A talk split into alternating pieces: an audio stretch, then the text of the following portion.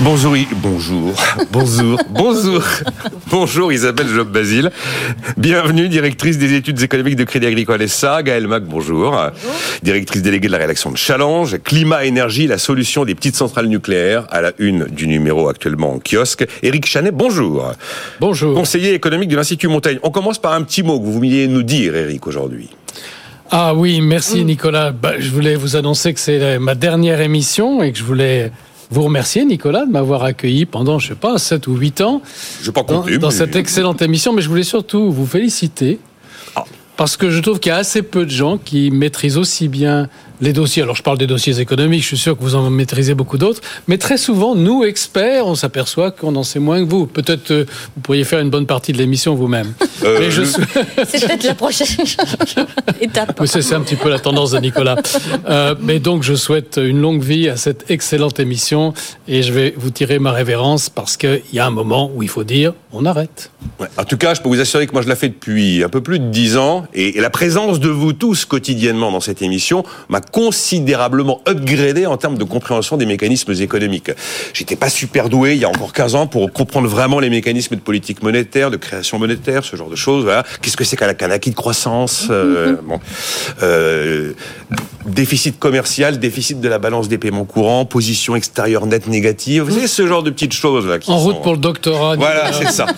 Euh, croissance. Ben, Gaël, euh, croissance nulle au quatrième trimestre. 0,9 pour l'année. On n'est pas si loin de ce que le gouvernement avait annoncé et auquel il s'est accroché là où beaucoup de Cassandre lui prédisaient le pire aux alentours du mois d'avril-mai. Oui, oui, d'ailleurs, le, Olivier Garnier, l'économiste de la Banque de France, a fait quasiment son mea culpa en disant euh, finalement ça a été moins pire que prévu. Bon, pourquoi moins pire quand on regarde les chiffres du quatrième trimestre? Alors, la, la, consommation est en berne, l'investissement baisse et le commerce extérieur s'améliore, pas parce qu'on exporte plus, mais parce qu'on importe moins à cause justement du fait qu'on consomme moins et qu'on investit moins. Donc, c'est pas quand même flambant. Euh, et puis, c'est surtout après 2024, c'est-à-dire que le fameux acquis de croissance, euh, mmh. euh, voilà, avec lequel on part, donc c'est 0,1%, donc c'est quand même très très très faible. Et là, pour le coup, on a une, une prévision du gouvernement à 1,4. Bon, alors, euh, vont-ils avoir raison de nouveau contre toutes les Cassandres En tout cas, cette année, ça va quand même, euh, il va falloir y aller pour, euh, pour avoir raison et pour que l'optimisme fonctionne. et alors, pour Gabriel Attal, ça complique un peu plus la donne dans la journée qu'il va passer aujourd'hui. Un proche du pouvoir disait hier qu'il il fallait prendre des mesures drastiques contre les déficits. Et vous savez, il y a eu la fameuse phrase de Pierre Moscovici, 2025 sera crucial. Alors, entendu, budget, ça passe, ça casse, voilà. Voilà, donc les, les mesures drastiques contre les déficits, euh, ce n'est quand même pas euh, véritablement le, genre de beauté de la Macronie. Hein. Je veux dire, euh, mmh. Emmanuel Macron n'a jamais véritablement opéré ce type de politique d'austérité, donc on attend. 12 milliards minimum. 15 milliards, nous dit-on désormais, avec les 2 milliards de baisse d'impôts. En même temps, avec la grande mensuétude des agences de notation. Donc pourquoi se priver? Oui, mais euh, je vous rappelais juste avant d'entrer qu'on avait fait une, émission à 25 ans d'obligations vertes qui a été euh, demandée euh, à 98 milliards alors qu'on a passé que 8 milliards. On vend très bien notre dette. Ben, objectivement, aujourd'hui, elle se vend bien. Comment vous regardez ce début d'année, du coup, Isabelle Job-Basile? Hein Alors peut-être deux choses hein, par rapport à ce qui a été dit. Déjà, ça fait deux ans que euh, l'État a plutôt raison en termes, le gouvernement a plutôt raison en termes de croissance et contre les Cassandres qui à chaque fois nous disent que ça va ralentir très fort, voire on va être en récession. Donc sur le dernier chiffre, oui, je veux pas, c'est pas très flamboyant, mais après on peut regarder euh, soit le verre à moitié vide, soit le verre à moitié mmh. plein. Sur le verre à moitié vide, c'est stagnation avec euh, derrière effectivement, si on regarde chacune des composantes, il n'y a rien de très porteur pour même la croissance on va rappeler les composantes à consommation, exportation, investissement stock des entreprises. Consommation, je crois qu'elle est à moins 0,1, donc enfin voilà, elle stagne plus ou moins. On a aussi, on voit les effets retardés du resserrement monétaire. Hein, on le voit sur euh, l'investissement, euh, l'investissement à la fois des entreprises et des ménages. Euh, donc l'investissement en logement, en logement neuf hein, du côté ménage qui recule. on a les stocks aussi qui contribuent très négativement à la croissance. Et puis oui, sur c'est ce qui contribue positivement, c'est les exportations nettes, mais pas parce qu'on exporte beaucoup, hein, puisque je crois que les exportations ont stagné sur sur le trimestre. Alors donc ça c'est le verre à moitié vide, le verre à moitié plein, c'est euh, si on se si on se reporte, on revient un peu en arrière, euh, c'est quasiment une stagnation un peu inespérée par rapport au choc d'ampleur que l'on a connu, euh, notamment euh, le choc sur euh, sur sur l'énergie, où si vous vous rappelez, on prédisait que la zone euro allait tomber en récession, ce qui est le cas en l'occurrence de l'Allemagne, compte tenu du poids de son industrie énergivore, mais ce qui n'est pas le cas de la France, qui tire entre guillemets un peu plus son épingle son épingle du jeu. alors, ce qui, ce qui me frappe, c'est que pour reprendre ce que disait un peu Gaël, j'ai l'impression que beaucoup se sont beaucoup trompés en fait. Et que les raisons d'espérer et la partie à moitié pleine du verre, c'est toutes les erreurs ou toutes les prévisions qui n'ont pas été euh, réalisées. Euh, et on pensait qu'il y avait une récession aux États-Unis, patatras. On pensait, certains commençaient à nous dire qu'on serait à 130 dollars le baril de pétrole parce que ça allait être chaud au Proche-Orient. Ça ne se passe pas. Le prix du gaz est au plus bas. Bon, euh, qu'est-ce que vous voulez ajouter sur la croissance, Eric Chalet, que les centrales nucléaires marchent de nouveau. Oui, ça, ça a été aussi un facteur d'inquiétude. Parce qu'en plus, la bonne nouvelle, c'est que l'inflation recule et que normalement, on peut s'attendre désormais à des baisses de taux directeurs de la part de la BCE, cette année au moins. Je ne sais pas si ce sera en avril, mais cette année, nous a dit François Villeroy de Gallo. Les raisons d'espérer, Eric Chanet. Oui, oui bah, il faut, Toujours, essayer d'en trouver. Non, mais je suis tout à fait d'accord avec ce que euh, Isabelle et Gaël ont dit. Euh, zéro croissance au second semestre, c'est mieux que ce qu'on anticipait, ou ce que moi j'avais anticipé, étant donné la taille des chocs, qui étaient des chocs d'offres, qui ont été absorbés depuis, mais enfin, et surtout le choc de taux d'intérêt. Donc c'est pas si mal, et c'est vrai que comparé à l'Allemagne, on peut dire que la France, en fait, tire un peu la croissance en Europe. C'est l'argument de Bruno Le Maire, hein, de dire que... ce, qui, ce, ce que j'ai trouvé intéressant, c'est de regarder un petit peu sur le moyen long terme parce que, d'accord, stagnation au second semestre, euh, comment ça va se passer en 2024, on va voir, mais on revient à une tendance autour de 1%. Ouais, exactement. Et c'est la tendance qu'on a connue une fois qu'on était sorti de la crise de 2008, avant l'accélération qui s'est produite en 2017-2018. Et une tendance à 1%, bon 0,9, hein, euh, le 1,4 du gouvernement est quand même très optimiste étant donné un acquis qui est quasiment nul. 1% de croissance, on a une population qui augmente de 0,3% par an, Hein, c'était le chiffre de 2023, c'est à peu près constant. Ça nous donne très précisément le cadre dans lequel on peut redistribuer du surplus en France, c'est 0,7 par an. À 0,7 par an. Ah oui, c'est les gains de productivité. En volume, en volume, là, c'est même pas, ah c'est par habitant. Si vous voulez redistribuer, qu'est-ce que vous pouvez redistribuer de plus? C'est 0,7 par an. Et je trouve que dans les débats actuels où toutes les catégories veulent obtenir plus euh, du gouvernement, de l'État, de qui vous voulez, eh bien, c'est 0,7 par an qu'on peut faire à, si je puis dire, équilibres inchangés. Alors si en plus on veut rétablir des équilibres extérieurs ou budgétaires, si on veut réduire la dette des entreprises qui est extrêmement élevée, eh bien euh, il reste quasiment pas de marge de manœuvre. Ça c'est un message quand même assez qui devrait un petit peu nous ouvrir les yeux. 17 milliards, un truc comme ça. Oui, si vous voulez. En gros, pour donner un. Alors, dans, les quand même dans les, choses intéressantes qui est commune avec les États-Unis, enfin, on a raison de souligner que la croissance américaine nous nous coiffe complètement. Là, moi, je, dois reconnaître que là aussi, je suis très surpris. Mais euh, dans les choses qui sont communes, c'est que c'est la production de biens qui tire la croissance et celle de services qui la tire au contraire euh, vers le bas. Aux États-Unis, c'est très flagrant. En France aussi, la production de biens en 2023 a été deux fois plus forte que celle de services. Et tout ça, c'est quand même encore, si je puis dire, euh, la queue de la comète Covid. C'est-à-dire qu'il y a des biens qui n'ont pas été consommés, des automobiles en particulier qui n'ont pas été achetés, et tout ceci revient. Tandis que les services, ben, vous n'allez pas parce que vous n'avez pas été au restaurant pendant un certain temps. Il y a les trois fois pour compenser. Euh, L'autre chose que je trouve intéressante, c'est que euh, dans les postes qui ont fortement baissé en 2023, il y a la consommation alimentaire et la consommation d'énergie par les ménages. essentiellement d'électricité, mais de gaz aussi. Et ça, c'est très intéressant parce que ça montre, dans une ambiance où on nous dit que les lois du marché, ça ne marche pas, à quel point elles marchent bien. Ah Quand les prix augmentent, les gens, eh bien, ils baissent leurs achats.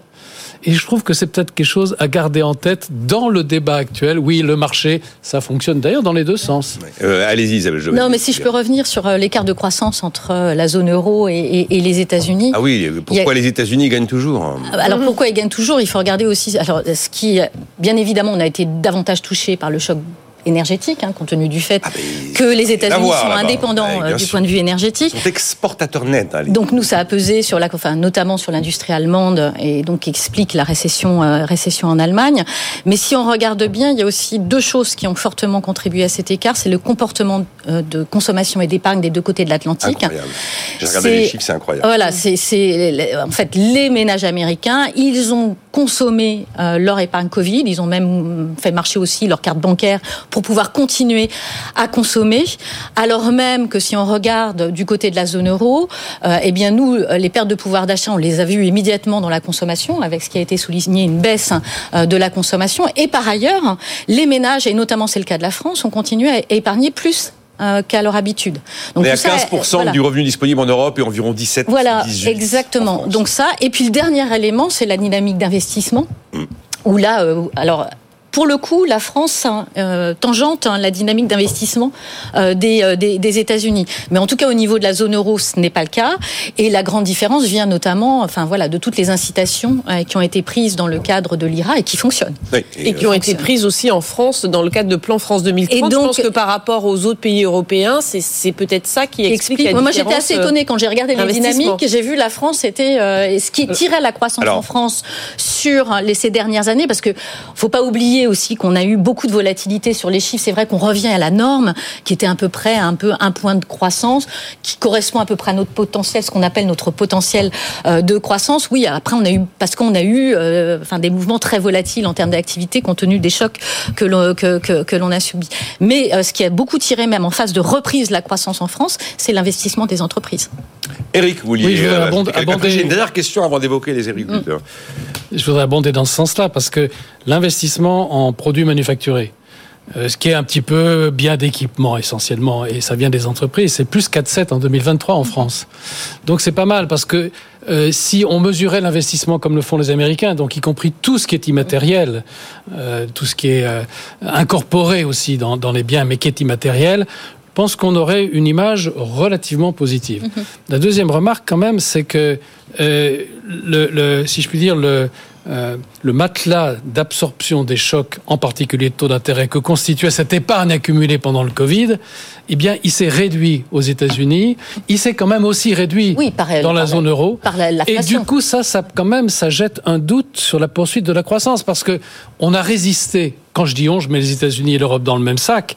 On a résisté aux hausses de taux d'intérêt parce qu'il y avait de l'épargne et que les entreprises avaient des bilans qui avaient été gonflés par les gouvernements. Mais une fois qu'il y a plus ce, euh, cette absorption potentielle par les bilans, eh bien, on se retrouve peut-être un peu plus démunis. Donc, ça me rend un peu prudent. La dernière chose, pour les États-Unis, et ça, c'est quelque chose qui pourrait beaucoup s'accroître dans les années à venir, c'est que on commence à voir la productivité accélérée. Eh oui, ça c'est le, sujet. Et ça c'est lié à l'intelligence artificielle, aux applications de l'intelligence artificielle qui commencent à diffuser dans l'économie. Et ça c'est ce qui pourrait faire une différence, mais phénoménale, entre les pays où les entreprises adoptent l'intelligence artificielle d'une manière intelligente, ce qui veut dire que tout le monde s'en sert dans l'entreprise, et c'est pas pour remplacer des postes de travail, et ceux qui ne le feront pas. Et là, c'est vrai que même si la France cherche un peu à se démarquer par des positions qui sont plus innovatrices sur l'IA, la position européenne est une position de se protéger contre les excès, alors que la position américaine est d'y aller à fond. Donc ceci pourrait nous, nous conduire à une divergence. Alors là, ça ne serait pas une divergence de 1 à 2 points. Ça serait une divergence beaucoup plus importante avec plein de conséquences politiques. Et de long terme. Sans vous demander forcément un pronostic sur le jour, imaginons que c'est quand même 2024, l'année où tout d'un coup on vit les premières baisses de taux de la BCE après, après euh, deux ans à peu près de resserrement monétaire. C'est champagne ce jour-là? Franchement Gaël. Bah, champagne, en tout cas, euh, disons que c'est toujours la même chose. C'est plutôt dans les périodes où ça baisse fortement, où ça monte fortement, que y a, ça crée des turbulences. Et là, c'est vrai que déjà, ça s'est stabilisé à niveau élevé, mais ça s'est stabilisé. Et c'est clair qu'une perspective de baisse va faire du bien probablement au marché de l'immobilier qui n'a pas connu un crash. Hein, non, on est, bien, on, est bien, d'accord. On est bien Voilà, mais qui a, qui a quand même freiné. Et, euh, et, bon, bah clairement, c'est ce qui euh, certainement explique euh, l'extase de la bourse en ce moment. voilà, c'est des prévisions de baisse de taux. ça fait manifestement rêver les investisseurs quand même. Ça fera du bien en tout cas à certains marchés comme comme le private equity, certainement les, les startups qui avaient quand même souffert au niveau des levées de fonds. C'est sûr que quand on peut investir dans des obligations d'État euh, euh ou, dans des produits monétaires sans risque, avec euh, un bon taux d'intérêt ou sur son livret A, euh, c'est sûr qu'on est moins enclin à prendre des risques. Donc c'est vrai que l'économie, je trouve, a besoin de prendre des risques. Les investisseurs ont besoin de prendre des risques justement si on veut avancer dans l'intelligence artificielle et autres. Donc en ce sens, je pense que ce sera plutôt une bonne nouvelle. Et bon, voilà, globalement, c'est la nouvelle attendue. C'est vrai que aux États-Unis, le mouvement, il était connu, et semi-amorcé. En Europe, on attendait, on attendait. On sait que c'est toujours un petit peu en décalé. Bon, bah, on va sûrement y arriver. Bon, vous y croyez, euh, Isabelle, Eric, déjà au fait que c'est l'année du début de la baisse des taux. Alors après, si vous voulez vous mouiller pour me donner une date, ça, ça vous regarde. Hein. non, non, euh, non, non, oui, bien évidemment, on savait. Enfin, je pense que c'était tout à fait consensuel de dire qu'on était arrivé au pic. Ouais. Euh, pic, d'accord. Ça, ça a été dit. On était au pic, et donc à partir du moment où vous êtes au pic, la première chose qu'on se demande, c'est quand est-ce qu'on va avoir le prochain mouvement qui sera qui sera une baisse. Et euh, il n'aura échappé à personne qu'en fait que les marchés sont allés en fait très vite en besogne, euh, puisque euh, ils anticipaient euh, dès mars pour pour pour la réserve fédérale américaine.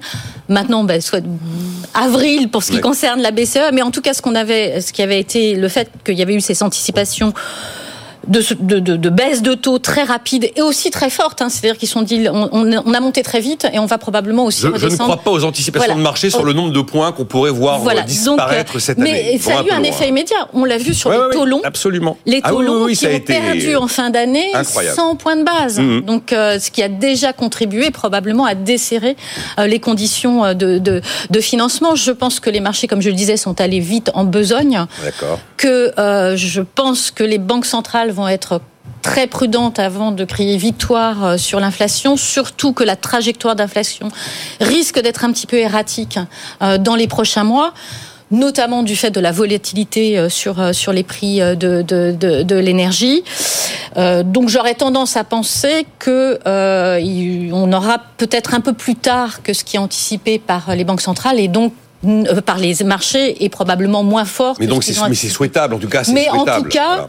En tout cas, enfin moi je reste. Vous savez qu'il y a eu un grand débat sur ah, le caractère euh, temporaire ou le caractère durable de l'inflation. Je n'est même pas fini ce débat. Euh, moi je reste peut-être plus dans le, dans le côté temporaire puisque en fait je pense que la bulle d'inflation ou la, la bosse d'inflation se serait dégonflée d'elle-même, même sans l'intervention des banques centrales, ah, puisque ça tenait aux euh, chaînes de valeur, les grandes désorganisations des chaînes de valeur post-Covid, le choc énergie. Ça ne veut pas dire qu'elles n'auraient pas dû augmenter leur taux d'intérêt. Mais peut-être pas. Euh, c'est probablement la vitesse hein, à laquelle ça a été fait euh, qui a été très perturbateur pour l'économie. Mais l'objectif était vraiment de contrôler euh, les anticipations d'inflation et de revenir à une forme de normalité sur, sur les taux d'intérêt. C'est pas complètement raté. Non, non, c'est pas, complètement raté. Non, non, pas, et, pas raté. Et comme me disait un responsable de la Banque de France un jour, qu'est-ce que vous vouliez que nous fassions? Non, non, non, non. moi, On ne pouvait pas rester sans bouger. Ah non, non, non. Mais moi, je, je, ne dis pas qu'elles n'auraient pas dû faire. Je pense que c'est vraiment la pente oui, mais... qui a été très forte. Et je pense qu'on n'en a pas encore vu tous les effets. Mais j'ai quand même On a encore des effets retardés du resserrement monétaire, comme l'a très bien, comme il l'a été évoqué. Euh, c'est très clair que jusqu'à présent, il y avait des coussins de sécurité qui permettaient d'amortir le choc. Aujourd'hui, euh, que ce soit du côté des entreprises, on sent que les marges vont être davantage sous pression euh, que les ménages. Euh, bah, alors certes, les, salaires augmentent et rattrapent un peu, mais quoi qu'il en soit, on a encore euh, cette inflation, etc. Je pense qu'on n'a pas tout vu du, du resserrement monétaire. Je vous donne la parole dans un instant, Eric, parce que là, il reste plus que 50 secondes avant, de, avant la pause. j'ai même, enfin, j'ai quand même des invités sur ce plateau. La dernière fois qu'Alain Madelin est venu, il vient très peu désormais, vous vous en êtes rendu compte considère qu'on n'aurait jamais dû monter les taux. Ça a été la pire erreur de politique monétaire. Ah, voilà. Donc, euh, mais bon, j'ai encore sur ce plateau le débat sur l'inflation temporaire ou durable. J'ai encore le débat sur ce plateau de savoir si la théorie quantitative de la monnaie a disparu, si nous sommes dans un autre monde, de savoir si les éléments constitutifs des cycles ne sont plus les mêmes aujourd'hui et que le monde a changé. Et les économistes ne sont pas d'accord. Non. C'est pour ça d'ailleurs qu'on. C'est pour ça qu'il y a du débat. On a du grain à moudre. Hein, on est comme à la CFDT ici.